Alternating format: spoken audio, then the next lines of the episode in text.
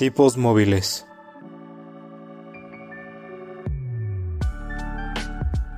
Un podcast que va más allá de los libros y de la realidad.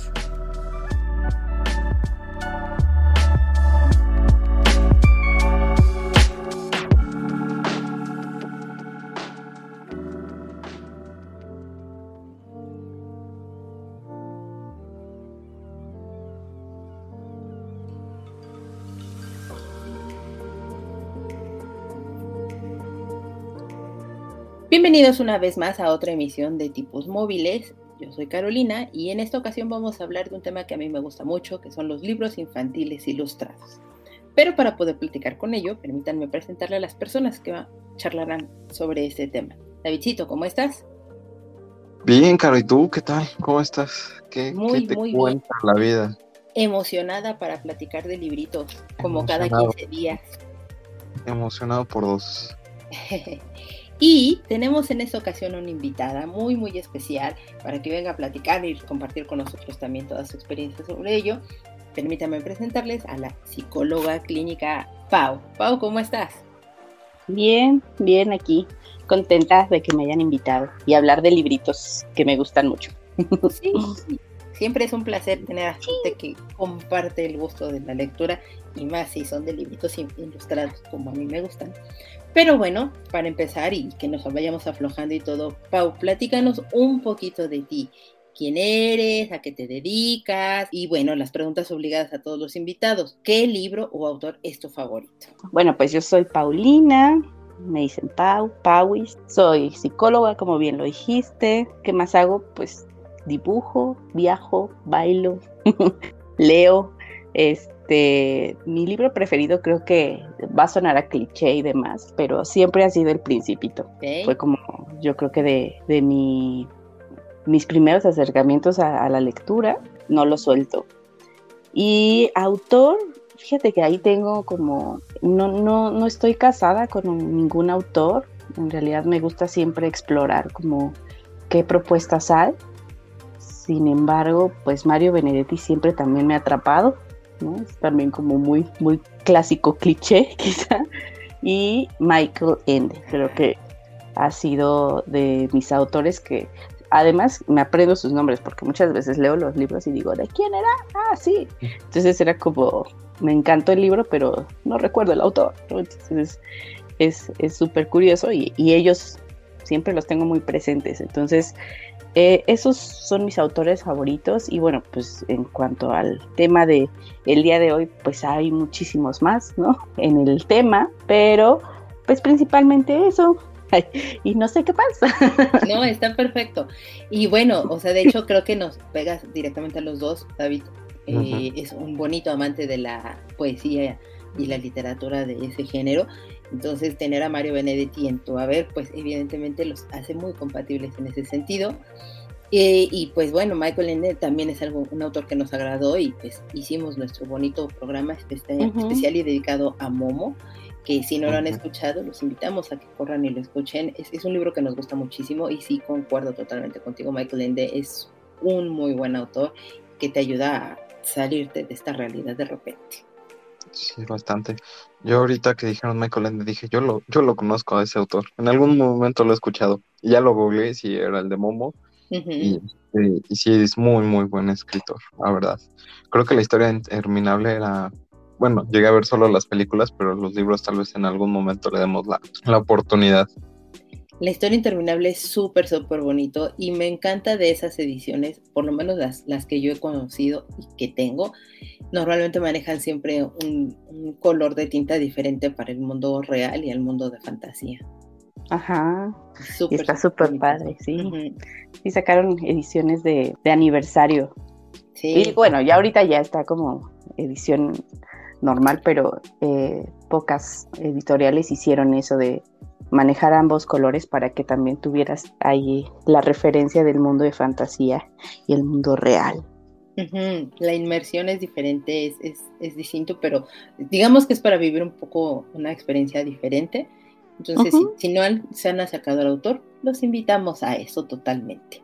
Y bueno, pues Pau, como has escuchado en nuestros programas, para aflojarnos todavía más y seguirnos conociendo al respecto, Cuéntanos, ¿qué has visto, leído, escuchado en estas últimas semanas? En estas últimas semanas de leer, pues como psicóloga, libros ahorita con respecto a temas de perspectiva de género y demás. Eh, eh, se llama Todos deberíamos ser feministas o Cómo educar en el feministo, el feminista ahora yo, feminismo, de Chimamanda Ngozi Adichie. Mm. Y este, se los recomiendo, son libros muy pequeños, en realidad son, el primero es una conferencia y ya, bueno, pues lo editaron la conferencia porque la tengas en tu librito. Y el segundo es una carta que le hace a su amiga para explicarle cómo podría educar a su pequeña desde una perspectiva feminista. Entonces están muy cortitos y muy bonitos y te ayuda como a entender desde una perspectiva mucho más eh, tranquilita, ¿no? Estos temas que son muy polémicos. Muy ríspidos. muy ríspidos, ¿no? Exacto, sí, sí, sí. Y, eh, y, de libros ilustrados, estuve trabajando un libro que se llama Ansiedad de Alberto Montt. No sé si ubican al ilustrador Alberto Montt. no, creo que no, a ver. O te lo recomiendo. Requete harto. Es mi favorito ahorita, yo creo, por lo mismo que he estado trabajando. sí, sí, sí, sí, sí, El libro. Y se llama Ansiedad. Entonces, híjole, yo me doy unas carcajadas cada que, reviso una de las viñetas, porque, pues sí, ilustra muy bien todo lo que tiene que ver con la ansiedad, ¿no? Sabe transmitir muy bien con los dibujos toda la idea, ¿no? Sí, exacto, sí, sí, sí, es, es muy divertido. Y de ver, eh, pues he estado repitiendo series, porque como que no ha habido una que me haya atrapado. Eh, estaba terminando de ver la última temporada de Good Doctor, pero mm. no me ha atrapado mucho, entonces como que veo un pedacito de loquito. Eh, en HBO Max estoy viendo igual una sobre un psicoanalista, es brasileña, se llama Psi, y es como el psicoanalista se vuelve ahí como medio este, Sherlock Holmes, ¿no? Ayuda como a resolver problemas y demás. Y vi uno que se llama Call Me Cat, que es la donde sale esta chica de, eh, de Big Bang Theory, Amy, la novia de Sheldon. Y estuvo divertida, es como una chica de treinta y tantos años que decide dejar como toda su experiencia profesional y estudios para hacer su sueño realidad y mm. decirle a la vida y a la gente que se puede vivir de lo que tú quieras mientras seas feliz, según, y hace su cafetería de gatos para que adopten gatos una cafetería. Es cortita y es muy ligerita, entonces está divertida. La verdad sí me gustó mucho. Ah, muy bien. Además, Sí, interactúa incluso con el público, hace como esto de romper la cuarta pared, ¿no? Y es como de, ah, ya regresaron, les voy a contar otra vez esto. Entonces, eso está muy divertido. Ah, está, bien, está bien. Muy bien, pues una muy buena recomendación, o bueno, varias que nos has entregado. Davidcito, tú cuéntanos.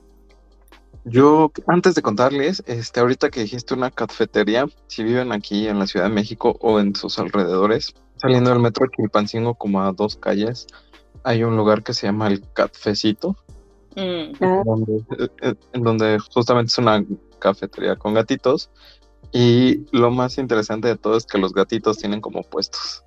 Entonces eh, hay uno que es el gerente, otro que es el mesero, el de contabilidad, y ahí en la carta vienen sus nombres y ya te dicen qué puesto tiene cada uno. Ahora está, está muy interesante y los que no son los empleados eh, los puedes adoptar por si llegas a encariñarte mucho con alguno. ay, por si quieren este, ir algún día, la verdad es que está muy interesante el concepto. Es de las únicas cafeterías que yo conozco aquí en la, en la Ciudad de México. Y que he estado leyendo, sigo con Crónicas Marcianas, ya voy un poquito más de la mitad del libro. Está bastante interesante este libro. Eh, no puedo decir más porque ya tendremos un programa sobre ello.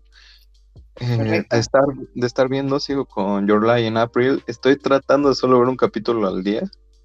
Es una historia que me, que me gusta mucho y para los que no me conozcan, no soy muy paciente, entonces ver un capítulo al día para mí es todo un logro. Sí. Este, también es, empecé a ver una serie de Amazon que se llama Mi Tío. Ajá. porque me la recomendó este mi hermana, porque me dice, es que eres tú con tu sobrino, y dije, a ver, vamos a ver esto. Hasta el momento tengo mis dudas, pero en muchas cosas digo, sí, sí, es algo que ya le he dicho a mi sobrino o que le diría en algún momento. Estamos viendo eso y pues creo que ya no, no he visto como más cosas. La verdad es que la vida de adulto de repente no es tan divertida. No, ser adulto a veces no es tan divertido. Eso, son las letras chiquitas que nunca te dijeron del contrato mientras eras niño. Sí, Cuando firmaste. Sí, sí, sí. Entonces, lean todo, niños, lean todo. Cuando firmas te dicen, va a ser más divertido, claro que no, nunca crezcan, por favor. ¿Y tú, Cano, qué viste en el... ¿Qué viste, leíste en la semana? Pues eh, sigo viendo Hunter x Hunter, ya casi me acerco a, los 100 capítulos eh, y al parecer pues relativamente a cerrar un arco bastante extraño de hormigas quimeras, pero eh, interesante, hay, cosas que no me han encantado de la serie, posiblemente sea la, un popular opinión al respecto, pero hay, hay, cosas que no, que no me han encantado, que sé que son parte del canon, pero que la siento más de relleno. Em, y eh, he estado viendo también Steven Universe en, HBO. Eh, ya lo había visto, no había terminado de ver todas las temporadas. Entonces, ahorita que, que, tengo HBO Max, dije, ¿por qué no? Lo voy a hacer. Y entonces en Loca me he aventado maratones de Steven Universe, porque aparte son capítulos súper, súper cortitos.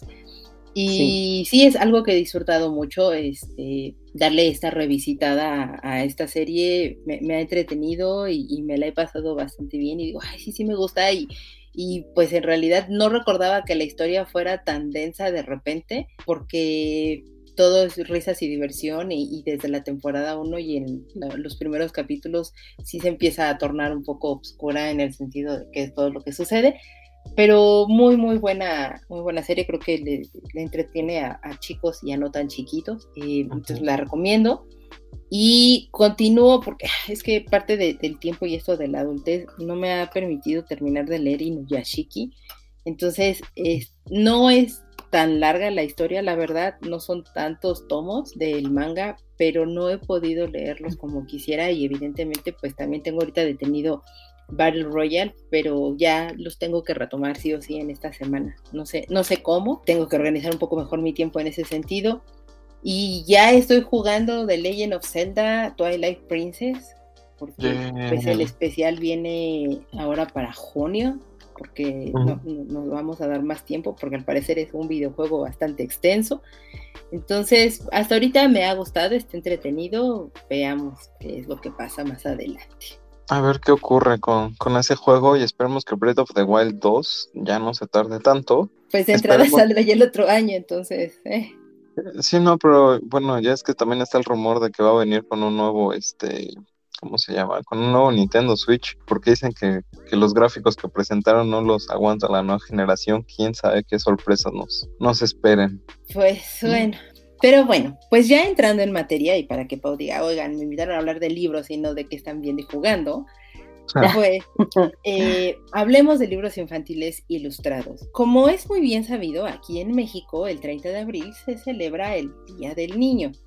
Y muchas veces es muy complicado saber qué es lo que se les va a regalar o si se les tiene que regalar algo o no, etcétera. Y qué mejor que acercarlos a la lectura o a los libros.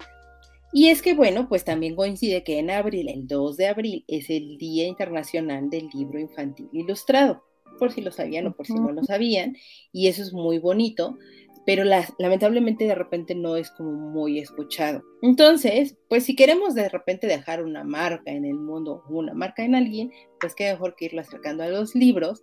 Y lo que también nosotros hemos de repente comentado mucho en el programa es que es una buena manera de que podamos acercar a estas generaciones en una edad muy temprana para que se acostumbren mucho y tengan este hábito de la lectura. Pero, pues yo les preguntaría, ¿Cuál creen ustedes que puede ser la edad, la edad ideal para incluir a los pequeños a el mundo de los libros? Pues yo creo que desde antes del año. yo me voy. No, no, está bien, está bien. Como hay un periodo de mucha exploración y observación, pues hay libros para niños que son justo puro gráfico, entonces incluso con texturas y demás. y, y, como aprenden por imitación, ¿no?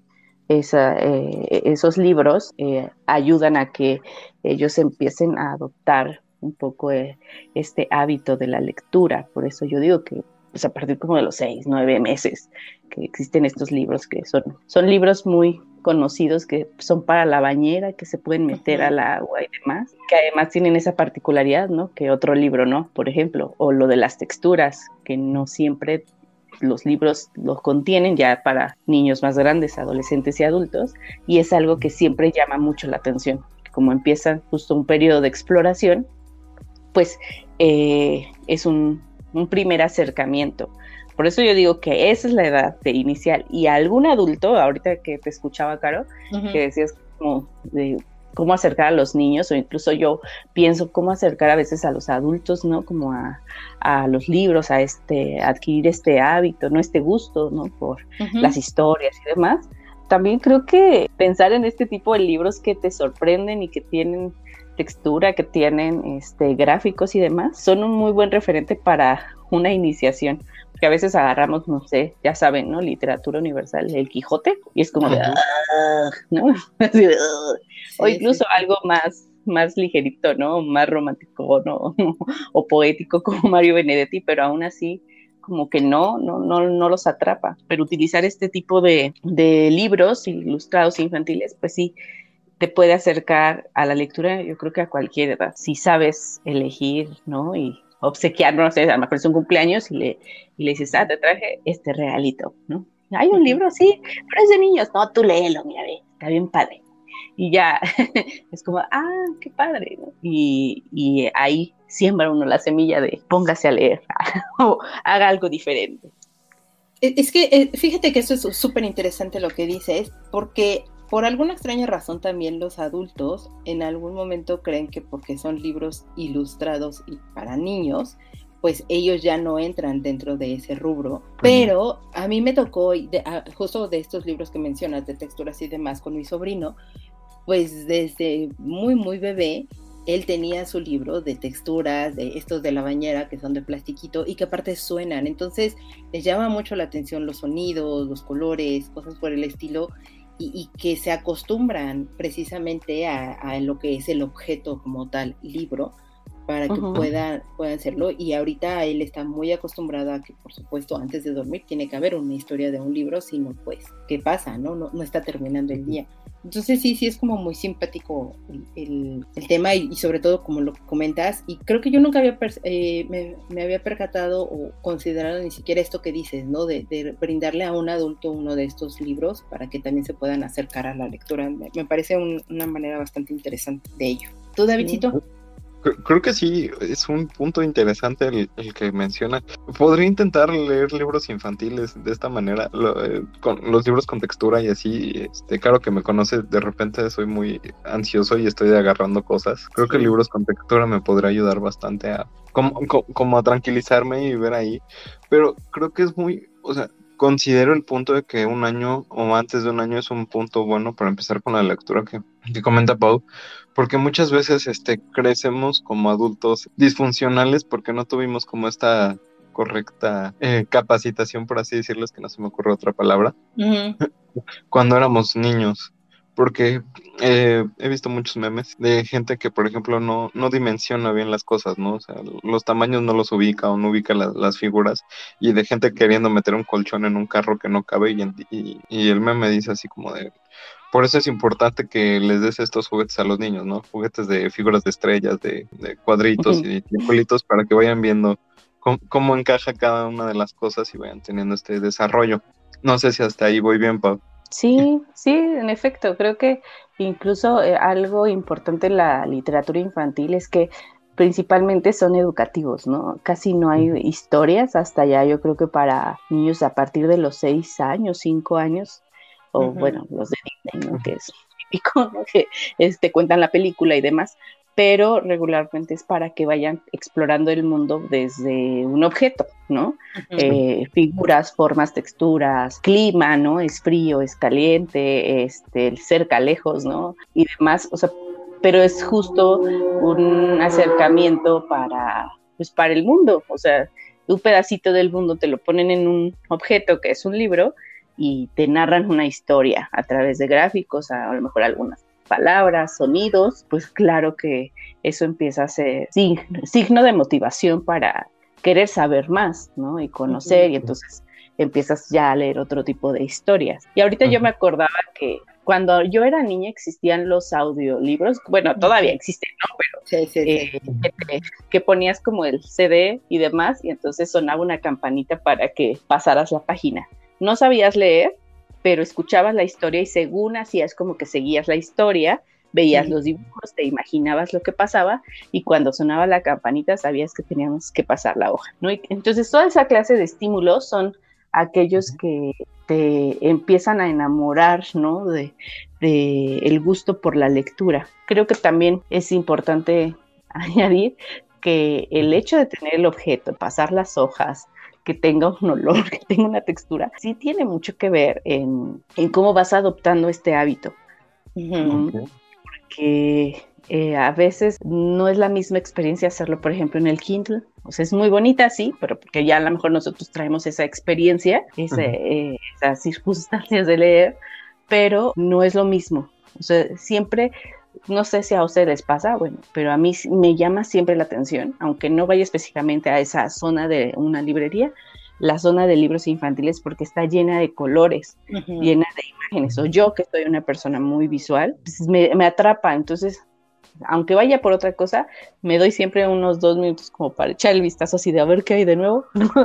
y sí, exacto, si hay, alguna textura, apenas vi unos libros de monstruos, no sé de qué tratan, la verdad no ni siquiera lo pero sí lo toqué así como de, ay, qué padre, está así peluchoso.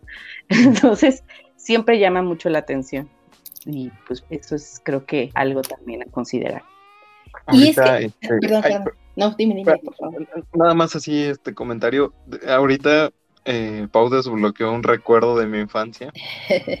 De, un libro que tenía de, de 101 dálmatas que traía sonidito. Sí, eh, traía sonidito y me acuerdo que traía el iconito del perrito o de los perritos para que en el momento que te lo indicara el libro, este, apachurraras y, oyeras a los perros ladrar o aullar y demás. Entonces, creo que eso también es bueno porque te, te va generando como esta imaginación, te, ayuda a crear este, este mundo que de repente te dan los libros. Claro. sobre todo porque, o sea, va construyendo totalmente como estos referentes que ya se van teniendo y, entrar dentro de lo que es la convención que, que, la propia sociedad ha ido creando de cómo se llaman y, y, cuáles van a ser las connotaciones que se les van a brindar a ciertos objetos y demás. Y bueno, ya, ya estaría entrando en demasiada semiótica al respecto, pero bueno, muy en general sería eh, eso, ¿no? El poder entrar en esta cuestión de, los referentes y, que puedan ir asociando las ideas, los sonidos y las imágenes de algunas cosas u objetos a, sociales comunes que tenemos totalmente establecidos, ¿no? Claro. Y ahorita, así rápido, porque, bueno, a mí me pasa que cuando yo leo un libro, sé, y, o sea, mi imaginación hace como las voces de los, los participantes, ¿no? Entonces es como de, creo que viene de ahí. Ahorita no sé por qué asocias como de, ah, claro, no lo estoy leyendo como solo en voz alta o en mi mente con mi propia voz. Les estoy dando una voz, les estoy dando una entonación, un estilo, ¿no? A cada personaje. Y creo que viene de ahí, porque sí suelo hacer yo, incluso a los libros infantiles y demás, cuando, estoy en trabajo clínico con niños, suelo hacer vocecitas y sí porque soy este muy a lo mejor en esos temas como muy abierta y, y, me permito ser muy infantil no para poder conectar con los pequeños pero también es porque me gusta o sea me gusta crear justo ese, esa referencia en, cada personaje para darle poder a la historia y entonces tenga un significado mucho más relevante. Sí, totalmente. Y es que aquí yo, o sea, e, está increíble y estamos diciendo justo, ¿no? La manera en cómo podemos acercarlo, que los estimula, que, los, es lo que los hace y demás. Pero también otra realidad es que aunque tú puedas acercar al niño a este tipo de cosas, ellos de repente se empiezan a alejar de, de, esto. ¿Qué creen que los esté alejando a el consumo de los libros o de, o de este tipo de cosas, y, no nada más a ellos, sino también como a los adultos, ¿no? Porque escuchaba eh, justo en, un podcast a, un chico que dijo, es que bueno, yo después de que estudié medicina, pues yo me alejé totalmente de los libros y, y, vaya, o sea, yo no he vuelto a tocar un libro eh, nunca más en la vida, ¿no? ¿Qué es lo que nos haría alejarnos de, la experiencia de la lectura y más en los niños? Pues creo que hay algo importante, esta cultura de la inmediatez que nos brindan los dispositivos, como un clic, clic, clic, clic, ¿no? Y vas pasando. Creo que nos hace poco pacientes y el darle el tiempo justo para leer, tener comprensión lectora, darle un significado a eso que estás leyendo, pues lleva tiempo. Y alguien que está como en prisas o, que vive como justo esta cultura de la inmediatez, pues no, no, no, va desarrollando esta habilidad. Eso creo yo. Lo, eh, que les decía de la imitación, ¿no? Los aprenden por imitación. Si yo veo que mi hermano, mi papá, mi mamá, mi prima, mi maestra, mis amigos, incluso en la escuela, llevan un libro a la escuela, yo quiero también tener y vivir esa experiencia que se siente, ¿no? Y ahora ya no. O sea, es, es raro que un niño lleve a un salón de clases, bueno, sí llevan sus libros, ¿no? Eh, sobre todo los que les piden en la escuela, pero por que digan, ah, me compré el último libro de, no sé, Narnia, ¿no? Empecé a leer Narnia y está bien padre. Son pocos, son pocos y, creo que justo es precisamente por esto, porque ahora vivimos muy a la prisa y regularmente quien, o al menos eso es lo que yo creo, quien le gusta leer hace una pausa de este acelerar de la vida para sumergirse en otra historia. ¿no? Y a lo mejor si estás así de, y quiero saber más, y lo lees a lo mejor rápido, ya quieres terminarlo porque está muy buena la historia, pero sí te, te pide hacer como ciertas pausas y que te lo lleves con calma para entender la historia. Y ahorita ya no existe eso. Y bueno, la accesibilidad económica, ¿no? Que a veces mucho de este contenido de libros para niños creo que están un poco elevados de costo y entonces pues prefiero verte, no sé, no sé, como papás, a veces dicen, no, pues un libro cuesta 600 pesos, ¿no? no sé, y tiene 20 hojas, no, por 20 hojas mejor le compro otra cosa, unos tenis, ¿no? Un balón y unos tenis, no, no, no sé, ¿no? Hay, pero sí como que hacen este tipo de comparaciones los padres de familia o los tutores de los niños y no le dan el valor agregado, que no solamente es el objeto, lo que cuesta, sino lo que va a desarrollar en el pequeño el tenerlo, ¿no?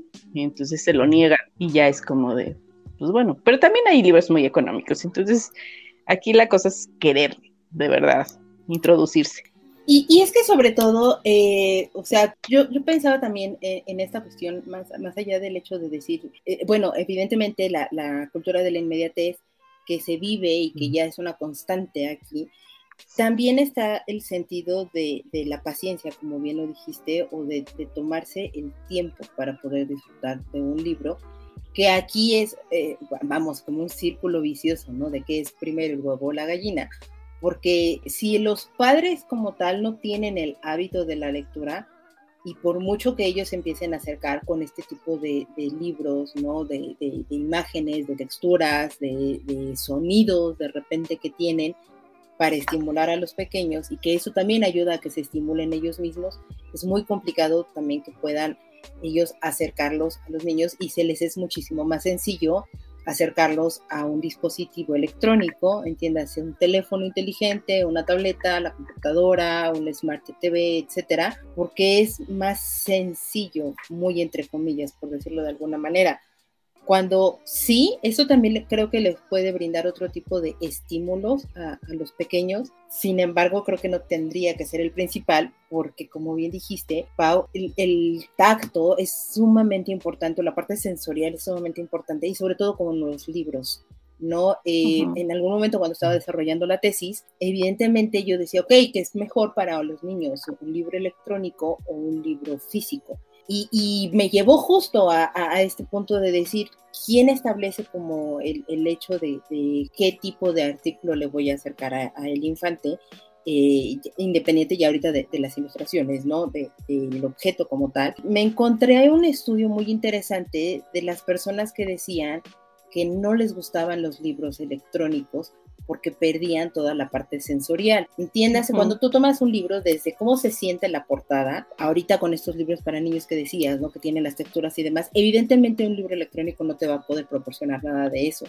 Si a eso le agregas el hecho de cómo huele la tinta en, en el papel, tiene un olor muy peculiar y muy característico y que todos los que somos amantes de los libros nos encanta, o la, la, mayoría nos encanta oler los libros viejitos, porque pues es esta descomposición que va teniendo el propio papel con la tinta y demás, y la mezcla que se da pues entre el ambiente, el polvo y etcétera, eso ayuda a que se genere este olor del libro viejo que, que uno percibe y te genera muchísimas emociones y sensaciones también dentro de uno. Y todo es por la parte sensorial, o sea, todo con los sentidos, ¿no? Y ya cuando, lo, cuando empiezas a ojearlo que abres este libro, pues el papel ya no es blanco como lo llegabas a, como se llega a ver con un libro nuevo, porque el propio papel está teniendo una descomposición y te ayuda a tener otro tipo de experiencia también para poder percatarte de las letras que están impresas en ello.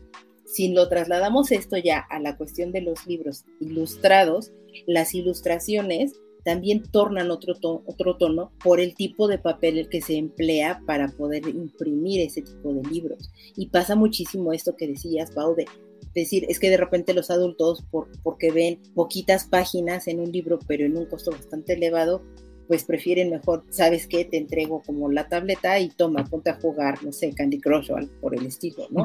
sí, claro. Entonces, para mí es una mezcla justo de esto de la, de la cultura de la inmediatez, pero también el, el hecho de no, no contar con el propio hábito, no tener el interés de generarte un hábito nuevo como adulto, que eres la persona que acerca a los niños hacia este mundo de, los libros. ¿Tú qué piensas, Davidcito? Pues mira, yo les puedo hablar desde mi perspectiva, porque, por, eh, ejemplo, con, bueno, eh, con, conviví con mi sobrino, pero nunca, por ejemplo, le, le, le, le compartí este hábito de la lectura, ¿no? Aunque él sí veía que leía, él justamente pues iba más por el celular, la tableta, este, los videojuegos y demás que por estar con el libro. Por, creo que tiene mucho que ver que, por ejemplo, en mi casa no hay, no hay libros infantiles. Eh, los que vi en su momento, pues ya fueron desechados porque no, no hay ya niños. Y en mi caso es un mercado que no conozco. Realmente no, no conozco autores de libros infantiles, no conozco este, ilustradores. Es, es algo que totalmente desconozco y que de repente siento que no me llama tanto la atención. Es algo es un mundo totalmente desconocido para mí, pero ahorita que las estoy escuchando hablar de, de, de ellos, es como de, bueno, podremos darle una oportunidad, se, se, escuchan bastante bien, porque creo que es una manera de volver a explorar el mundo y volver a tener como este contacto con algunas partes sensoriales, como ustedes lo, han dicho, de, de, los libros, ¿no? Sí, también tiene que ver mucho el precio de, de los libros ilustrados y por sí los libros normales son, son caros. También está el, la, la, parte, ¿no? De que en algún momento de la vida, si mal no recuerdo, si leías algún libro infantil ya con 12 o 13 años con ilustraciones, pues sí se llegan a burlar de, de ti, ¿no? Así como, ahí todavía uh -huh. libros para niños porque necesitas dibujitos para entenderle, no le puedes entender si no, si no tiene estas ilustraciones. Entonces es un mercado del que te digo, yo me he ido alejando y ahorita, por ejemplo, eh, que ya estoy con el Kindle, pues sí, de repente es como, bueno, es que no se ven tan bonitas las ilustraciones y ya no está tan bien. Aunque eh, cabe recalcar que, que, me di ayer una, una grata sorpresa, uh -huh. este, porque pasé por una tienda Panini y había muchos niños comprando mangas. Uh -huh. Y de hecho estaba hasta la, es, había una fila como de 20 personas y están uh -huh. todos en bola esperando para entrar a comprar sus mangas. No sé si era una preventa o algo por el estilo, o había algún lanzamiento en especial, pero creo que eso también está ayudando mucho al, a, a, los niños, ¿no? Ahorita que están teniendo como el acercamiento a, a, las historias japonesas. Y no sé si se debería de considerar un, un libro ilustrado o no. Ahí es una, es una pregunta que, que me surge. Pues Pero creo que... que es una manera que se acerquen. Sí, perdón, perdón, Carlos. No, no, no, perdóname. Eh, o sea, sí, el, los mangas, los cómics, eh, al final del día creo que sí se pueden considerar como libros ilustrados porque básicamente... parte de esto, ¿no? Un libro ilustrado es algo que contiene texto y que contiene imagen, pero sorpresa, hay libros que no contienen absolutamente ni una letra más que el título del libro como tal, y dices, entonces ya no es libro ilustrado, y es por el contrario, o sea, la, las propias palabras o la complejidad que se puede llegar a tener de transmitir toda una idea en una imagen es sumamente complejo y, que pueda ser, y, lo que lo hace todavía más complejo es que esa imagen pueda ser comprensible por quien sea, literalmente quien sea. Un niño de dos años o hasta más chiquito, hasta un adulto de, 100 años. Eso es lo, complejo y lo interesante de lo que son las ilustraciones o las imágenes como tal. Y que en medida de, lo que va haciendo el, el, crecimiento y el desarrollo de los propios eh, humanos, ahí es donde tú vas encontrando la, imagen o el tamaño de la imagen como tal. Lo mencionaba Pau en un inicio. Para que tú puedas estimular al niño, pues lo que le presentas en este caso son las texturas, los colores, los sonidos, y, porque su mente en, en, ese instante de la vida, pues realmente es lo que está dimensionando hasta ahí. Pero cuando el niño comienza a ser más grande, no le puedes meter muchísimo texto porque no lo comprende, pero sí le puedes meter imágenes que te cuenten toda una historia. Yo me acuerdo mucho que cuando yo era pequeña, a mí me gustaba mucho ver los libros ilustrados y demás, más allá de por la historia, porque me gustaba ver las imágenes, y hasta la fecha creo que son de las cosas que me encanta hacer, me gusta mucho ver las imágenes, porque hay ilustradores que son excesivamente brillantes, que con tan pocos trazos pueden contarte toda una historia y que más allá de lo, que a mí me pasaba es de que yo veía la ilustración y aunque me estuvieran contando una historia, yo hacía una propia historia para esa ilustración de decir, es que está el oso o es que está el, X personaje, y entonces, claro, se debe de llamar, no sé, Roberto, y que entonces eh, es travieso y luego estará haciendo tal cosa y su color favorito está, y yo le creaba una propia historia a ese personaje, más allá de la historia que el mismo libro me estaba contando. Y eso se me hace muy entretenido. Entonces, cuando yo veo a, a ilustradores, a personas que dibujan, que hacen cosas, cuando a mí me despiertan esta, esta sensación de, querer contar una propia historia a esa imagen, para mí es como, claro, es que es maravilloso. Y pueden ser ilustraciones de verdad muy, muy simples de, de como, como yo les llamo y, que son mis dibujos de monitos de alambre. Pueden, pueden brindarte infinidad de cosas. Y, digo, no vamos tan lejos, está este, este cartonista e ilustrador, Pacaso, que todos lo llegamos a ubicar y si no, búsquenlo, porque participaba en el noticiero de López Dóriga haciendo una crítica, ¿no? Ya, ya el, discurso de lo que planteaban y todo es muy distinto, pero sus ilustraciones, si ustedes lo siguen en su cuenta de Twitter, son monitos de alambre y tienen como una, o sea, es una, una vista solamente a lo que le está ocurriendo a este personaje, ¿no? Y te cuenta toda una historia simplemente con eso. Entonces, ese tipo de cosas para mí es lo, que es muy mágico en los libros ilustrados en general y, y, que pues te plantea eso. Por eso el hecho de que digan es que un manga no es un libro o el cómic no es un libro, para mí, y, perdón, digo totalmente todo lo contrario. Entra totalmente en la categoría de libro y que puede ser todavía muchísimo más complejo porque deben de llevar toda una secuencia eh, en acción con solamente ilustraciones. Y, y por supuesto, cuando eso lo trasladan a una película o una animación, pues dices, claro, o sea, está ahí reflejado lo que está leído en el manga, ¿no? Y eso es bastante complejo al respecto.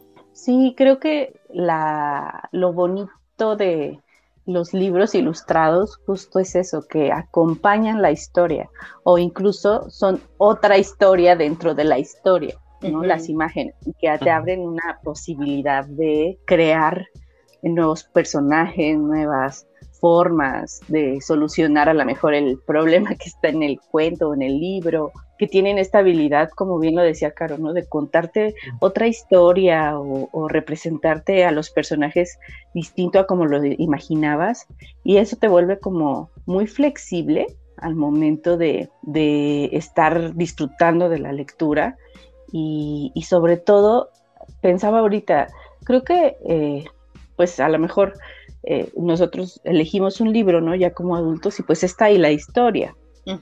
Pero en un libro ilustrado está la historia del autor, ¿no? O del ilustrador, pero puedes crear muchas otras historias y la capacidad que tienen las niñas y los niños de imaginar y crear, pues es así, uf, está en potencia, creciendo todo el tiempo, ¿no? Entonces, eh, el darles esa oportunidad creo que también es una forma de acercarlos a, la literatura desde, desde un lugar mucho más cómodo, no desde lo que ya está escrito lo que ya está dicho, sino también incluso hasta donde pueden llevar ese hábito de la lectura y a lo mejor ser escritores, ser ilustradores, contar historias, volverse cuentacuentos ¿eh? en algún momento. Y, y eso es lo que te brindan los libros ilustrados. Ahorita escuchaba a David que decía, es que sí, como a las, ¿qué será? A los 11, 12 años que lleves un libro con dibujitos y te hacían burla, ¿no? Ay, necesitan los dibujitos para entender. Pero eso tiene que ver mucho también en cómo te presentan los libros, ¿no? De, ah, te lo voy a dar con dibujitos, así como decimos, te lo explico con manzanas, ¿no? Para que lo comprendas mejor como demasiado capacitista, ¿no? O sea, reduccionista, en donde como tú no entiendes con puras letras, pues con dibujos, como si eso fuera malo, pero en realidad es que no lo es. Nosotros en realidad pensamos en imágenes. si lo vemos desde ahí, pues necesitamos imágenes para seguir comprendiendo el mundo, aunque seamos adultos, para seguir entendiendo el significante de cada palabra o los significantes de cada palabra. Entonces, ¿por qué presentarle a las personas de esa manera o incluso hasta juzgarlos, ¿no? Por el hecho de que vean manga, por ejemplo, o, como adultos, como yo, por ejemplo, con el gusto por la literatura infantil. No, ay, claro, ¿no? Eh, me pasa, en consulta a adultos yo les recomiendo muchos libros infantiles de temas muy duros como el duelo, como este eh, la diversidad ahora, ¿no? Que existe, etcétera. Y es como una forma, pues mucho más amable y incluso hasta lo pienso y amorosa de, de tratar de entender el mundo también, ¿no? Porque si me meto a ver, no sé, me pongo a leer a algún autor pues que se ha clavado mucho en esos temas y, solo son letras y, demás, pues claro que confunde y, asusta un poco, ¿no? Quizá, pero desde, desde una forma platicadita, ¿por qué estaría mal, no? O sea, por eso también pienso en los mangas, porque sí, justo tengo amigos que les gustan y demás, y es como, ay, tú sigues leyendo esas cosas de muñequitos. Pero las historias, híjole, toca temas también muy profundos, este, como bien lo decía Caro, las imágenes, a veces está la historia como tal, ¿no? Con las letras, pero hay partes eh, o hay páginas en donde solo hay imágenes y las expresiones de los personajes y la forma en la que están este, ordenadas, pues te siguen contando la historia y no tienen que decirte mira, se sentía triste porque lo abandonó y se perdió su perrito. O sea, tú ves la imagen y entiendes perfectamente que ese es el mensaje. Y yo creo que eso es, eso es lo, que, lo que tenemos que presentarle a las nuevas infancias y a los adultos con respecto a la literatura infantil, ¿no? Que, eh, que hay este, este sinfín de posibilidades y que incluso tú puedes seguir creando historias a partir de esa historia y que es válido y no nada más es lo que está ahí en el libro y ya no inventes cosas, ¿no? Así de, ahí no es cierto. Yo tenía mis primitos que luego les leía libros y, y ellos decían, sí, y es que después, ya que había acabado la historia, decían, sí, claro, y después hizo esto y lo otro y demás. Y, y yo, obvio, yo no les decía, ay, no, eso no viene en el libro, porque inventas, no? Yo le decía, ¿qué más pasó? ¿no? Y entonces como que los estimulas y, y eso pues de alguna manera los va acercando a, a, que quieran conocer otras historias, con otros tipos de dibujos y demás. Y es que aquí, y bueno, en, en, algún punto tocamos esto muy rápido y todo, pero entra justo este, este conflicto de decir, ok, los, los adultos de repente pueden reprimir al niño en ese sentido, de decirle, no, es que eso ya no viene en, en, en, la historia o viene después o lo que sea, o hay más partes de este libro, entonces igual y los acercan más a otros libros y demás. Pero está también la contraparte de lo que mencionábamos hace ratito y que a mí me tocó verlo mucho, en, sobre todo en las ferias de los libros y cosas así, trabajando en la editorial o escuchando a los editores que, que eso comentaban o visitando nosotros mismos, ¿no? Alguna librería y los adultos justo se quejaban de esto, de decir, es que son libros muy caros los libros infantiles. ¿Y por qué voy a pagar tantos pesos si nada más tiene unas cuantas hojitas o no tiene letras? Y, entraban mucho como en este conflicto y demás de, de ese tipo de cosas. ¿Existirá alguna manera de cambiarles esa visión? Para mí en algún punto es de por qué estás demeritando el trabajo de un ilustrador, que también es bastante, bastante complejo, porque no cualquiera puede transmitir una imagen o una idea completa en una imagen, ¿no? Y, no tiene más valor el, texto que la imagen, porque por el contrario, y la, gran magia que yo veo en los libros ilustrados es esto, ¿no? Que, el, valor es equitativo y lo, platicábamos en, el programa de los premios literarios, ¿no? El, premio Hans Christian Andersen premia a los dos, al ilustrador y al autor, porque la valía es exactamente la misma. ¿Existe una manera de poder modificar esa visión o esa, ese comportamiento? Pues yo creo que sí. Cuando estaba leyendo justo el, el guion, que venía esa preguntilla, como que era algún tema que, del que íbamos a hablar, me quedé un ratito reflexionando al respecto. Y creo que tiene que ver mucho en darle la elección al niño, no elegir por el niño. Eso es bien importante, porque muchas veces yo puedo decir, ay, este está padrísimo, se lo voy a regalar, ¿no? Y no dudo que no le guste, pero si no le damos esa, ese, ahora sí que ese tiempito de explorar, de que vea, de que cuál, qué libro le gusta y demás, nunca le vamos a dar el valor, ¿no? A pesar de que a lo mejor en, sea más caro o más barato, pero tenemos que confiar en que la elección del niño es la adecuada y no verlo desde el gasto como tal monetario, ¿no? sino más bien la ansia que, que va a tener tanto el papá, la mamá, el niño, la niña, ¿no? Por elegir eh, tal o cual libro. Ese creo que es una opción. Siempre darle esa posibilidad de elegir, de que vaya descubriendo cuál es su autor favorito, su ilustrador favorito, y, cuando entonces dices, es que le encanta, ¿no? Yo conozco a un niño que le encanta Oliver Jeffers, tiene todos los mm. libros de Oliver Jeffers. Y fue precisamente así, ¿no? Yo preguntándole, pues, ¿cómo lo conociste? Dice, pues me llevaron una vez a una librería y vi el muñequito y me gustó y leí la historia y me gustó y entonces quise otro y quise otro y quise otro y, todos le gustan, ¿no? Y otra, creo que también no, detenernos nada más con que hay que ir a la librería, ¿no? Más bien hay que ir a la biblioteca. En la biblioteca hay un, sinfín también. A lo mejor ya no hay tantas bibliotecas, ¿no? Y ahorita estaban cerradas porque están abiertas, pero en las bibliotecas te presentan un montón de libros, grandes, pequeños, con textura, sin textura, y observar qué es lo que el niño, la niña va eligiendo. Y entonces, eh, a partir de eso, pues ya adquirir sus propios libros, ¿no? Decir, ah, le gustó este de los monitos, ya vi que le gusta mucho de chimpancés y cosas así. Ah, pues lo llevo a la librería y le digo, mira, aquí hay de chimpancés como los viste en la biblioteca, como los viste a lo mejor en la feria del libro, o lo que sea, ¿cuál eliges? Y ya no es, es como de, vamos a comprar un libro, híjole, es que está caro, es que está barato. O sea, más bien estás pensando no en el gasto, sino en la ganancia. No sé si me explico, pero Creo que es una forma también distinta de mirar el consumo de los libros. Y, sobre todo pues también generar una cultura, como bien lo decía Caro, de, que el ilustrador es igual de valioso que el escritor, ¿no? Y que, no porque sean muñequitos, cualquiera lo hace, porque no es cierto, eso es una realidad, no cualquiera lo hace aunque pareciera fácil, porque ya está ahí presentado y dice, ay, sí, cualquiera hace una ardillita, ajá, quiero ver que hagas una ardillita y que le hagas expresiones y demás. Ahí ya no, ¿verdad? Ya no está tan sencillo.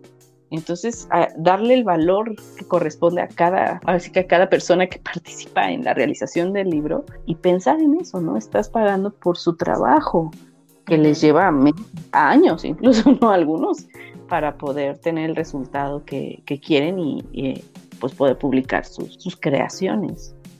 Creo que Pau ahorita tocaba un tema interesante, algo que, creo que, debería de hacerse más, y no, bueno, eh, no solamente con los libros, pero sí deberíamos de tratar de hacerlo más con los niños, ¿no? Esta, la libertad de, elegir qué es lo que ellos quieren leer y no lo que nosotros les queremos dar a leer. Porque muchas veces se les impone, o sea, como, lo comentábamos en otros episodios y creo que también lo comentó Pau, pues llegas a la escuela y te dicen lee esto y es lo que tienes que leer sí o sí. Y aunque a ti no te llame la atención, lo tienes que hacer y entonces empiezas a verlo más como una obligación, como algo para disfrutarlo. Entonces ahorita que, que Pablo comentaba esta parte de lleva al niño a una librería y dile a ver mira, ¿qué hay de tal cosa, de esto que te puede interesar? Esto. Y creo que permite al niño abrir como más posibilidades para que empiece en un mundo donde le gusten leer las cosas y no solo sea como, es que leer es para, pues, como obligación o, o verlo mal, ¿no? Que muchas personas este, también lo hemos hablado, ven mal como esta parte de la lectura porque te empiezan a, a, tachar de muchas cosas, ¿no? Entonces, este, creo que eso es algo importante.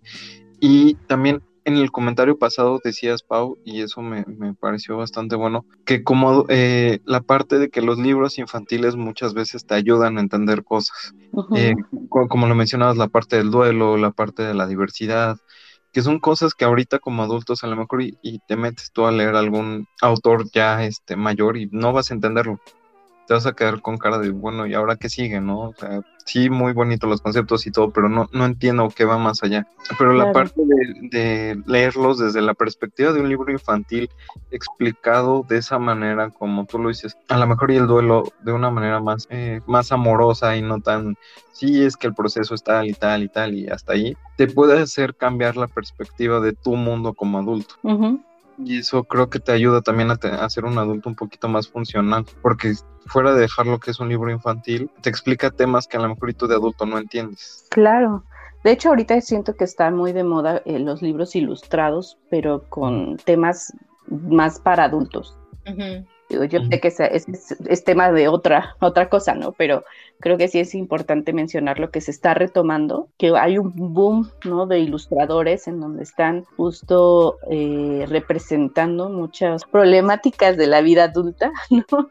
Y, y, que lo hacen a través justo de sus viñetas, eh, de pequeños libros, y pues te lo presentan platicadito, y eso es, eso se agradece. ¿no? Porque tampoco es que todo el tiempo tengamos que estar filosofando, reflexionando o siendo demasiado conceptuales en, en, en, algunos temas, ¿no? A lo mejor sí son políticos, ¿no? Como les decía yo en un inicio sobre esto del feminismo y demás, uh -huh. pero cuando te lo presentan así, dices, ah, que te caen 20 y entonces dices, ok, ya, ya me voy a poner a, a leer a otro tipo de, a Coral Herrera, ¿no? que habla de como de cosas más, más densas, ¿no? Como ya, como de ponte, ponte mal las pilas. Pero si, si se fijan, es, es, es, este primer acercamiento que yo les decía también desde un inicio, ¿no? A un adulto, ¿a qué uh -huh. edad, no? Ah, pues a un adulto regala leer un libro ilustrado, para niños si quieres, o para adultos. Pero acércalo desde ese lugar y es mucho más amoroso, más platicadito, como lo menciono yo, y claro que te despierta esta curiosidad de querer saber más, de conocer un poquito más, y pues ya te haces lector en potencia. Sí, claro. Ahorita que, que mencionabas esto, eh, viene a mi memoria así rapidísimo una guía que hicieron con, con los personajes de Rugrats, uh -huh. que es una guía para la adultez, cómo ser adulto, desde la perspectiva del, de, de, la serie de los Rugrats, pero viene ilustrada con consejos así de, sé valiente como Tommy cuando enfrentaba la vida de tal manera, y viene la ilustración de Tommy y ahí viene un pequeño texto, pero es un libro para adultos porque pues somos los que crecimos con, con, con esta serie. Con los, pero, Rugrats. con los Rugrats, sí, claro, y es una manera bastante interesante de ver la vida y ya no es una guía de, de como por ejemplo libros pues más densos, ¿no? Y, y ya, ya lo entiendes más bonito y más bonito y sientes más bonito leer este tipo de libros. Porque claro. te lo está haciendo un, un, igual o una persona conocida en un tema pues bastante complejo como la adultez. ¿Quién mejor que te aconseje que Tommy Pickles? Que Tommy Pickles y Carlitos. Sí, claro. Pero, y justo, ahorita ya hablando más de estos gustos que tenemos y demás, yo te preguntaría a ti, Pau, ¿qué te ha hecho consumir este tipo de libros, los libros infantiles ilustrados? Creo que en primer momento ha sido el, eh, los dibujos. Sí. a mí me encanta ver, soy muy, soy muy visual, o sea, eh, me encanta, si veo un dibujo bonito y veo de qué es, o sea, de qué trata el libro, y ya cuando viene por añadidura así de, ah, es que habla sobre... Eh, la diversidad en las familias. Digo, oh, perfecto, me sirve para la consulta. Entonces, con pretexto así de, lo tengo que tener, lo necesito, ¿no? Pero en realidad es que sí, sí tiene que ver mucho con, con los dibujos. Sí, principalmente, de repente, cuando yo empecé como a adquirir libros eh, infantiles, fue siempre por gusto. Veía un libro y decía, ah, me gusta, y, y, ya, y ya después le encontraba el uso en mi actividad profesional, y entonces llegó el pretexto perfecto para seguir compre, que compre, que compre. Pero en realidad es eso, o sea, como muchas cosas que luego yo me pregunto de la vida.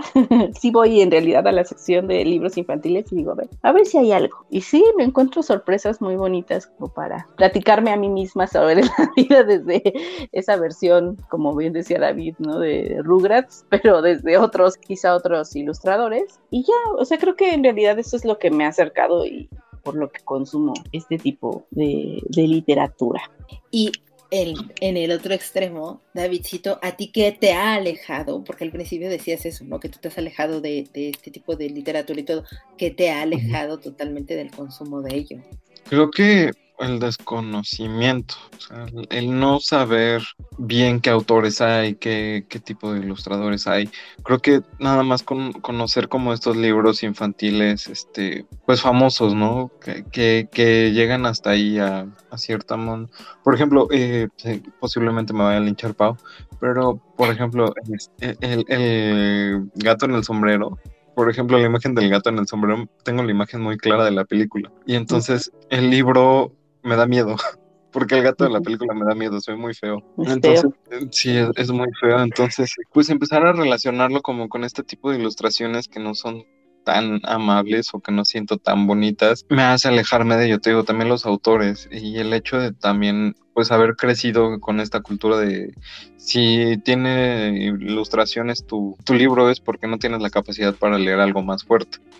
Entonces empezar a acercarme más a ese mercado en el que solo leo cosas que no tengan ilustraciones, pero ahorita pues ya justamente que ya no está tan mal visto, por ejemplo, ver manga o leer, bueno, leer los mangas o los cómics, que incluso ya hasta muchas personas ya lo consideran como cool y demás, pues me estoy volviendo a acercar como a todo este tipo de, de contenido. Ahorita que he estado hablando con ustedes y, estoy así anonadado porque la verdad es que hacen sentir que los libros infantiles son una muy buena manera de, entender el mundo aunque sea adulto y ahorita ya vi comprarme el libro de la adultez de, de Rugrats para empezar con algo. Es un muy buen inicio. Es un muy, buen es un muy buen inicio y siempre se pueden tener otras recomendaciones, ¿no? Y siempre se puede, se pueden entender de mejor manera, este, pues los libros y entender que leer con ilustraciones no está mal, no te hace ni más ni menos, sino te hace, consumir una gran variedad de, de, contenido que tal vez te estás perdiendo o que te, te podría ayudar a crecer como persona solamente por un prejuicio. Entonces creo que es parte, ¿no? De, eliminar estas barreras que, he ido creando hacia los libros infantiles y en cambio empezar a aprender de ellos. Totalmente, y es que eh, justo lo dijo Pablo, lo dijiste tú, a los adultos de repente leer este tipo de libros nos ayudan a que nos empiecen a caer como muchos veintes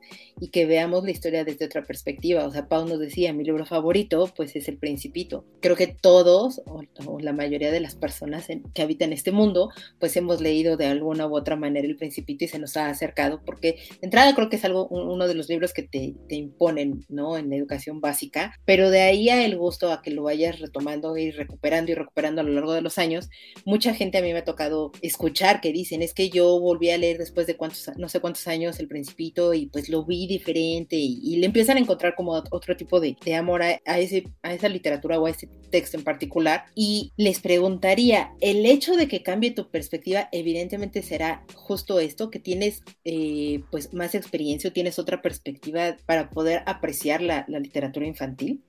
Pues creo que sí. O sea, cuando es que es, como el juego. No sé en qué momento te dicen, oye, hoy es el último día que vas a jugar con tus juguetes. Nadie tiene recuerdos sobre eso, ¿no? Y lo mismo pasa con el libro, los libros para niños. Nadie te dice, es el último día que vas a leer este libro porque es de niños. Entonces, eh, de alguna manera, el que te vuelvas a acercar a eso, tanto al juego como a los libros, es como recordar desde pues tu infancia y lo pienso yo desde este deseo genuino de conocer, de explorar el mundo a través de los libros. Claro que, te cambia la perspectiva, o sea, dices, ah, ok, no son tan inútiles, ¿no? O sea, porque muchas veces las personas creen eso, o sea, es como inútil, o sea, es algo que va el niño a ocupar hasta los 3, 6 años. ¿Para qué gasto en eso, no? Pero no, o sea, de verdad que no es así, o sea, así como el principito, de repente tomas y, lees un libro que a lo mejor le compraste alguna vez a un sobrino, a tu hijo, a tu hija, y dices, ay, qué profundo, ¿no? de qué cosas tan profundas hablaba, ¿no? Y, lo lees y entonces te cambia la perspectiva y, ya les encuentras una utilidad en, tu vida, ya no en la vida del niño ni en la vida del adulto, sino en la vida misma, ¿no? Y al encontrarles esa utilidad, pues ya te hace también valorar, ¿no? Este, esta categoría de la literatura y te acercas, ¿no? Y como les decía, pues ahorita está de moda como estos libros ilustrados para adultos, pues entonces empiezas a buscar y vuelva, o sea, sé que se escucha reiterativo, pero te despierta esta curiosidad y esta motivación y pues le, das para adelante, ¿no? O sea, aunque vayas a leerlos a la biblioteca o a la librería, si de, ay, no lo va a comprar, pero lo leo, ¿no? O sea, ya, ya es como ese gusto genuino de conocer a través de los libros ilustrados infantiles, pues el mundo. Ahí te, te, diría a ti, Caro, que des la opinión porque te digo, yo desde, desde mi punto no, no puedo, no, no, puedo participar en esa pregunta. Para mí es eso, en general los libros para mí son, son un aprendizaje, son una enseñanza y, creo que lo he dicho en varias ocasiones, cuando mis amigos yo los veo con un problema, un conflicto o algo, y, evidentemente yo no me siento con la capacidad de, poder brindarles una palabra o un consejo o algo, yo siempre me acerco con ellos dándoles un libro que creo que les va a dar la luz al respecto para, para, para orientarlos, ¿no? Y, ser más útil de lo que yo podría hacerles en ese momento de la vida. Y, puede ser, o sea, a, David creo que me ha tocado solamente regalarles libros con, con palabras, con letras. No, no, no hemos coincidido en, que le pueda entregar un libro. Ah, no, sí, ya te regalé un libro con, con, con ilustraciones. Que es la eh, Mothers de Neil Gaiman, para que en el bingo esté que sí hablamos en este capítulo de Neil Gaiman.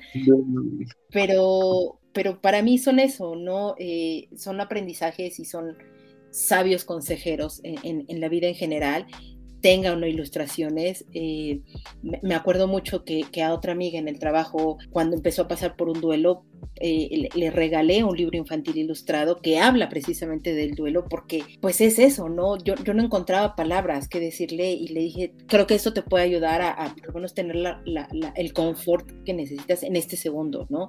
No, no es que te va a eliminar de lleno el, dolor, ni, ni mucho menos porque tener una pérdida, pues evidentemente siempre nos afecta a todos, pero creo que te ayudará a, tratar de salir adelante al respecto y, y, aprender a vivir con, ese, con esa ausencia, ¿no? Y, lo mismo también cuando a la misma amiga, cuando estaba teniendo como esta transición en, su vida por, muchas cuestiones y demás, le regalé otro libro que hablaba sobre esto, ¿no? Sobre el, paso del conocimiento entre generaciones con, la autora del libro y la película de Persepolis. No, no me acuerdo ahorita cómo se llama ella, o tiene un nombre muy, muy extraño, pero pues también, o sea, le, te, hablaba como de esta charla entre mujeres, de, cómo pasaban de generación en generación algunos conocimientos de algunas cosas pues para que siguieran como enfrentándose a la vida misma, ¿no? E, es, para mí son eso, o sea, como adulto evidentemente tus propias experiencias te, te van a ayudar a que tengas una perspectiva diferente de las cosas y creo que esa es una de las razones del por qué yo a veces revisito algunos otros libros, sean ilustrados o no, porque evidentemente me hacen verlo con otra perspectiva, con otros ojos. Y hay veces que sí me dejan muchísimo más en la vida y hay otras veces que simplemente es como el buen recuerdo y el buen sabor de boca después de que terminas de leer esa historia. Entonces, para mí es, pues claro, los libros siempre te van a, ayudar y, te van a dejar pues una vista diferente conforme pasen los años y, puede ser desde una vista diferente de cómo vas a recordar el hecho de lo bien que te hicieron sentir en, la época en la que te lo topaste por primera vez el libro, ¿no? No forzosamente que sea un aprendizaje. Para mí es, es eso. Y, bueno, no sé si quieras, Pau, concluir con algo en particular o ya nos pasamos de, lleno a las recomendaciones que traemos para que Davidcito empiece a crecer su biblioteca de libros ilustrados. Por favor. Sí. bueno, retomando un poco lo que decías ahorita, Caro, sí tiene que ver tu momento histórico, o sea, eh, en, el que estás leyendo y, o releyendo los libros, es como las películas. A veces los niños ven muchas veces las películas porque les gusta, pero también porque van entendiendo por fragmentos la historia y entonces la, poco a poco la van uniendo para encontrarle un sentido. Lo mismo pasa con los libros. Digo, se sabe la historia, pero hay, hay partes de la historia que a lo mejor todavía su madurez no, no les alcanza, ¿no? Y no me refiero solo a los niños, también a los adultos, y a veces tenemos que releer ¿no? Para justo encontrar nuevos significados, nuevas perspectivas. Y eso es muy bonito, ir encontrando eh, eso en, los libros, no solo en los eh, libros infantiles, sino en los libros en general. Y eso creo que pocas veces y pocas personas se lo permiten. Es como, ya leí este libro, pues ya, ¿no? Al que sigue, el que sigue, como acumulativo. Pero a veces hay libros tan bonitos, ¿no? Como este de Momo que hablábamos en un inicio, el de la historia interminable, que dan ganas de volverlos a leer y descubres cosas nuevas o, no sé, ¿no? Y, eso es lo, lo, bonito, creo que de darse la oportunidad de releer y releer y releer, no solamente los cuentos, ¿no? Sino la vida misma en general, siempre es importante darle una nueva lectura. Sí. Y ya, solo eso quería decir. Y bueno, fue una conclusión perfecta y maravillosa, así que no nos demoremos más y mejor pasemos a las bonitas recomendaciones.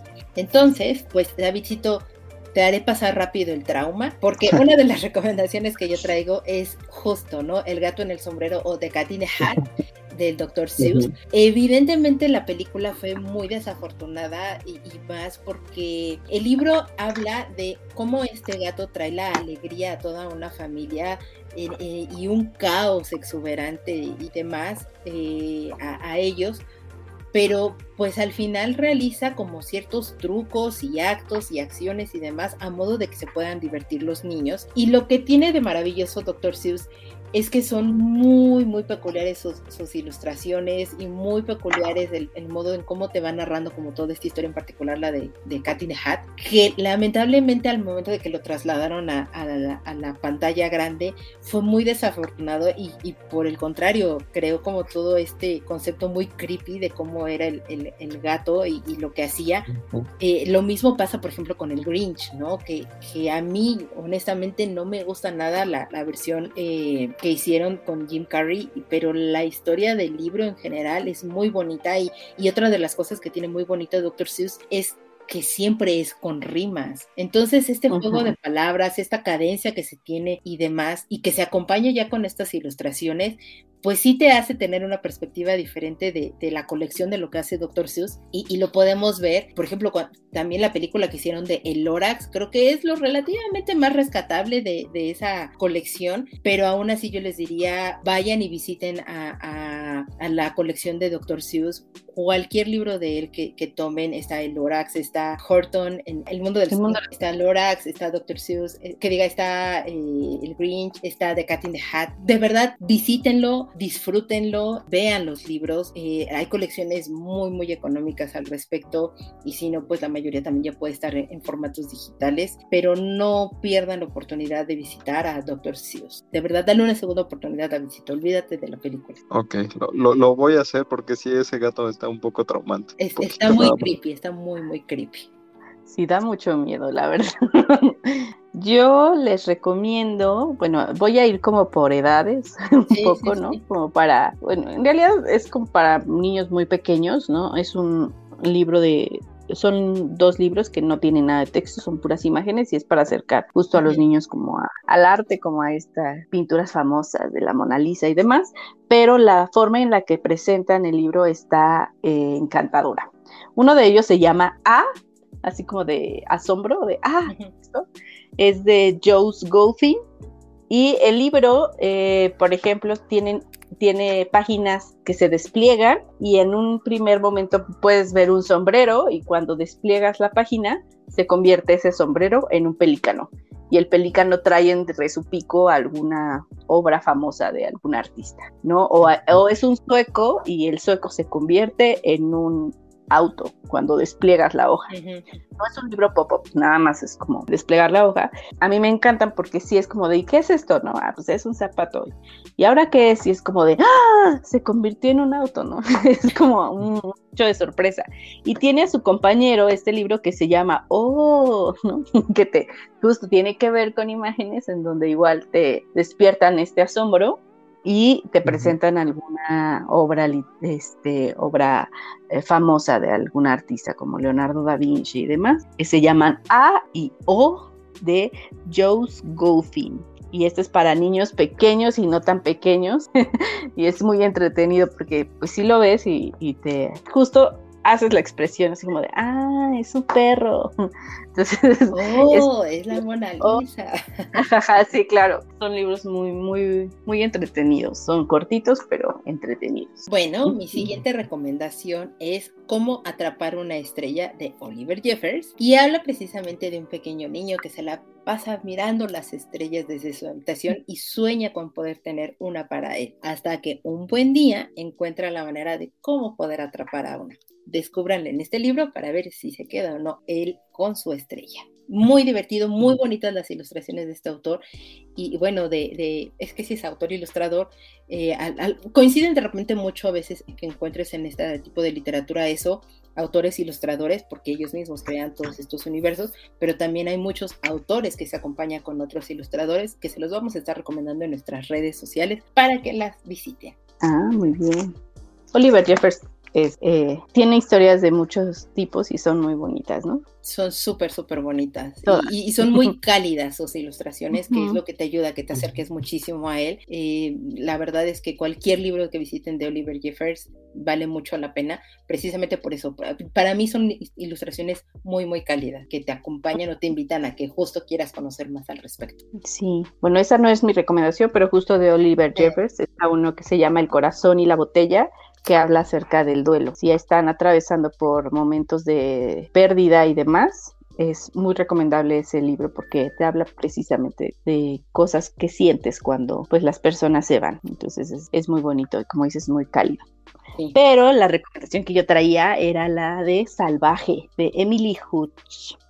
Esta está, eh, este libro está editado por Libros del Zorro Rojo. Busquen esa editorial, tienen una infinidad de libros con ilustraciones hermosas. Pero bueno, el día de hoy vamos a hablar de Salvaje. Este cuento, o bueno, este libro habla de una niña, es como un poquito Mowgli, pero en niña, ¿no? Y que quiere que sea como bien portada y, y demás, pero pues no, o sea, no puedes tú domar a alguien que es salvaje, más bien tienes que amar, ¿no? Eh, esa parte de, la, de las personas o de la niña para dejarla ser, ¿no? Y crecer como, como ella quiere que se lo permitan. Es uno de los cuentos que se están utilizando mucho para romper estereotipos de género, principalmente, desde presentarlo como con esta historia, ¿no? De que se encuentran a la niña y, y es salvaje y quieren que sea bien portada y bien peinada y demás, y ella dice que no, o sea, que libre es, es mejor y, más feliz. Entonces eh, es súper bonito. Las ilustraciones también están muy bonitas y se los recomiendo. Libros del Zorro Rojo. Suena una muy buena recomendación. Y yo voy a cerrar con una de mis recomendaciones favoritas, Donde viven los monstruos de Maurice Sendak.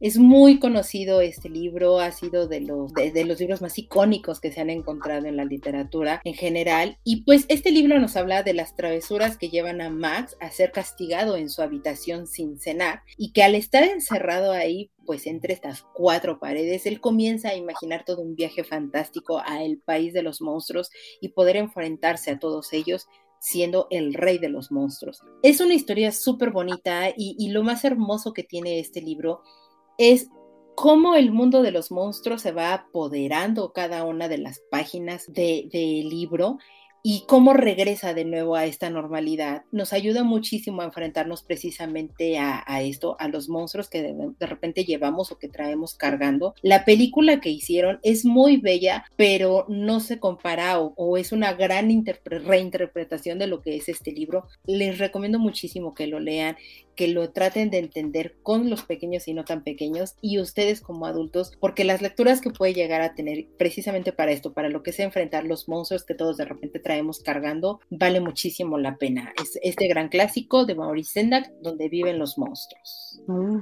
ese me gusta mucho. Es muy bello, sí. Mi última recomendación, ay, no sé cuál, son tantas. Bueno, hay una que se llama Es un libro de Lane Smith, es de editorial Océano, y justo es de un changuito que está leyendo un libro y de repente llega el ratón y le dice, ¿qué es eso? ¿No? ¿Y dónde se le da clic? ¿Y dónde minimizas? ¿Sirve como un blog o algo así?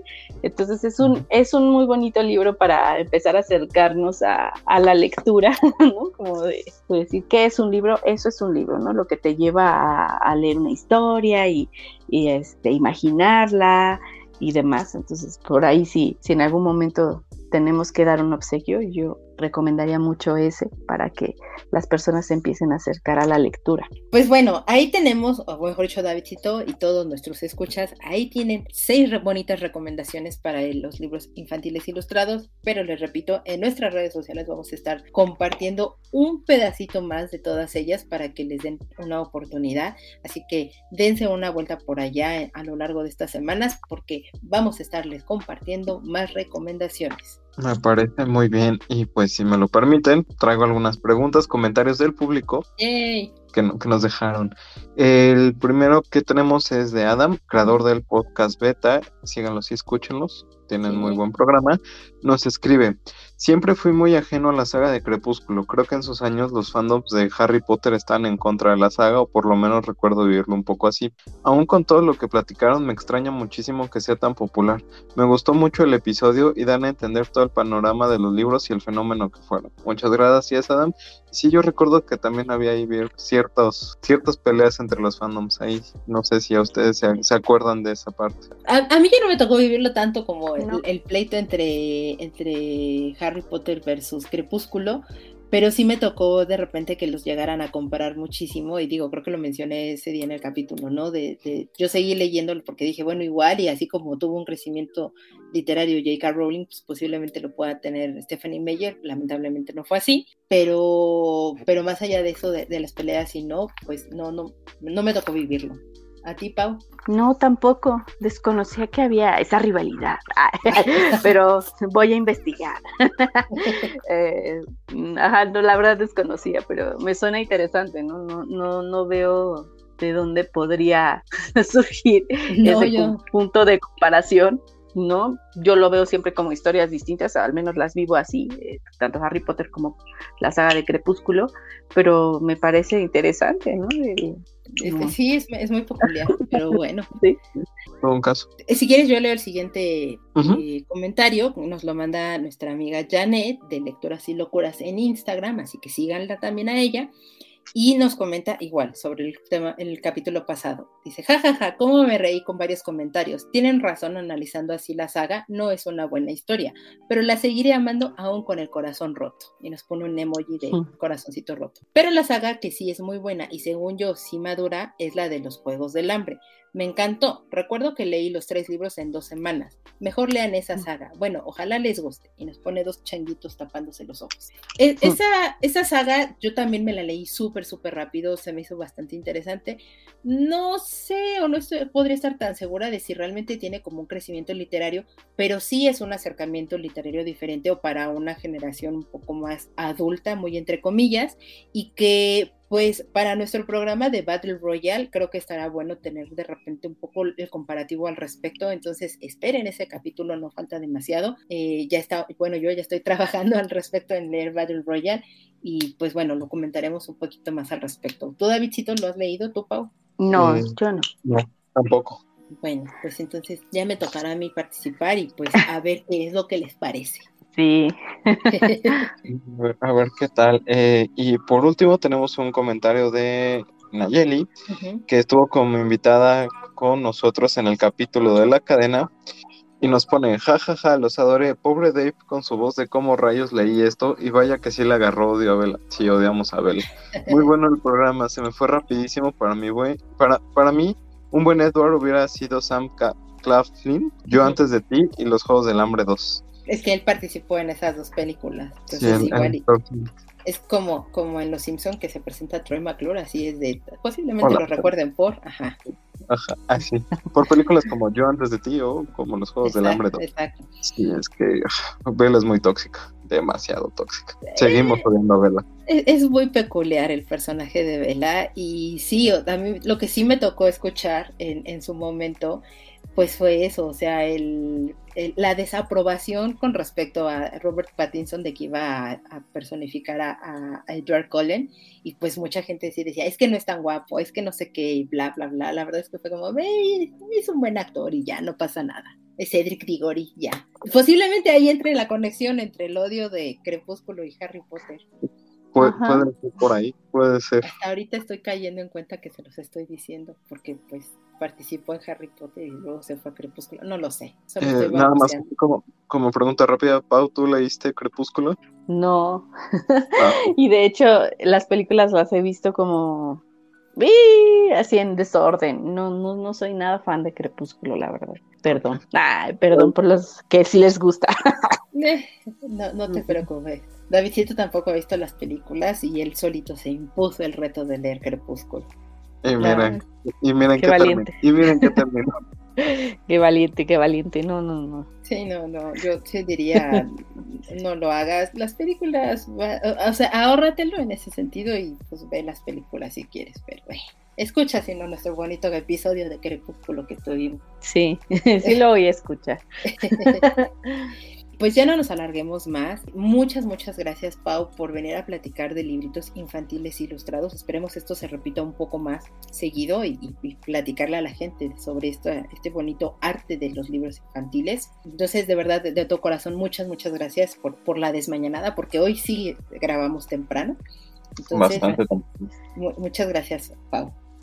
No, a ustedes, gracias por invitarme. Pues espero que lo que haya aportado al menos los acerque a conocer más acerca de esta rama de la literatura y sí, mira, Davidcito sí tomó notas. Sí, hoy sí, hoy, hasta tomé notas. Así, ay, le quiero comentar esto y esto, porque pues soy especial. Pero, pero este, la verdad, muchísimas gracias por participar con nosotros. En verdad, en verdad es un tema muy interesante y creo que sí va a acercar a muchos este, de nuestros podescuchas a, a, este, a estos temas y a estos libros. Sí, y pues no sé, Pau, si nos quieras compartir tus redes, dónde te pueden seguir, prefieres el anonimato. Me pueden encontrar como Paguis Barrios, arroba Paguis Barrios, Instagram, Facebook. En realidad no, subo muchas cosas ahí.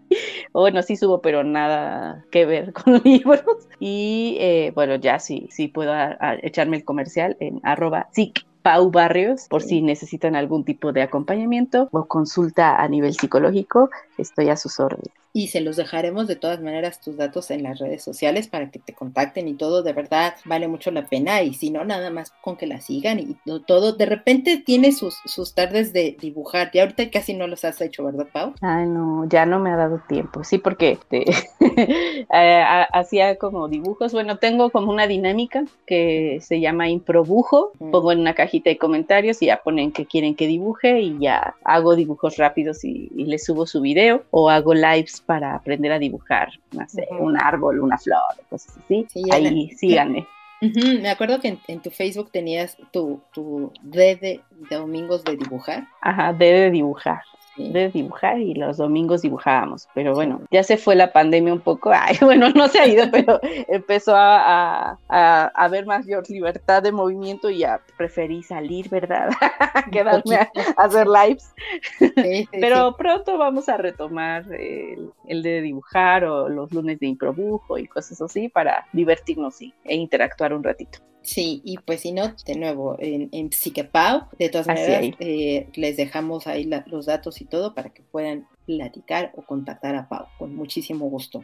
Davidcito, muchas, muchas gracias por estar esta mañana platicando de un tema en el cual yo sabía que eras un poco ajeno a ello, pero espero y te haya nutrido y te haya interesado al respecto. Me, me, me ayudó bastante a entender un poquito más este mundo. En verdad, muchísimas gracias.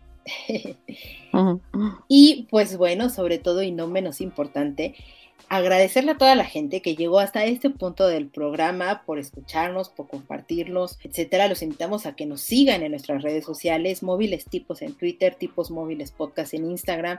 Vamos a estar subiendo la información para que contacten, por supuesto, a Pau, para que conozcan todas estas recomendaciones que les dimos aquí en el programa y otras nuevas para que se vayan acercando a este mundo. Que nos dejen sus comentarios, sus opiniones, les gustó, no les gustó, etcétera.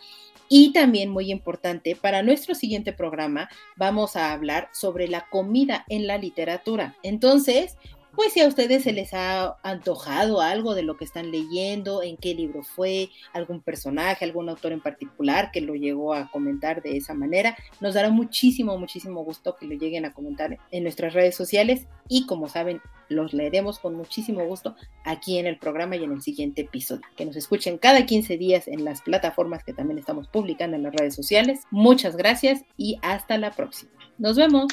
Bye. Hasta la próxima.